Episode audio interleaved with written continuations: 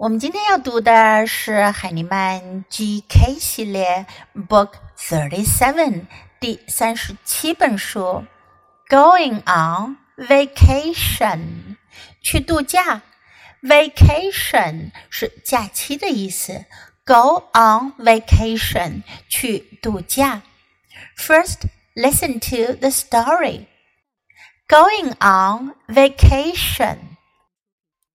We put the bags in the car. We put the toys in the car. We put the blankets in the car. We put the balls in the car. We put the bears in the car. We put the food in the car. We put the dogs in the car. Goodbye. 这家人要去度假，他们都准备带些什么呢？用到的主要句型是 We put 什么什么 in the car，我们把什么什么东西给放上车。We put in the car. Put 是放的意思。 we put the bags in the car. Bag 是袋子，行李袋，bags. We put the toys in the car.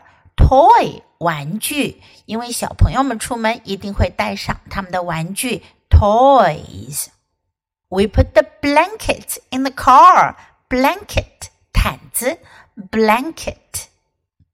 We put the balls in the car. Ball 球 balls，因为有 more than one ball 一个以上的球，所以呢要用复数形式。We put the bears in the car. Bear 熊，在这里指的是玩具熊 teddy bear，因为两个小朋友都有自己的 teddy bear，所以也需要用复数 bears。We put the food in the car. Food 食品吃的东西，这个词是指食物的总称，所以呢不需要另外加 s 来表示它的复数。We put the dogs in the car，还有狗狗们，看来他们家养的不止一条狗，所以呢需要用复数形式 dogs。好了，所有的东西都装好，家人也都上车了 ，Goodbye，要出发了，再见，Goodbye。Now let's read the book together, sentence by sentence. Going on vacation. We put the bags in the car. We put the toys in the car. We put the blankets in the car. We put the balls in the car.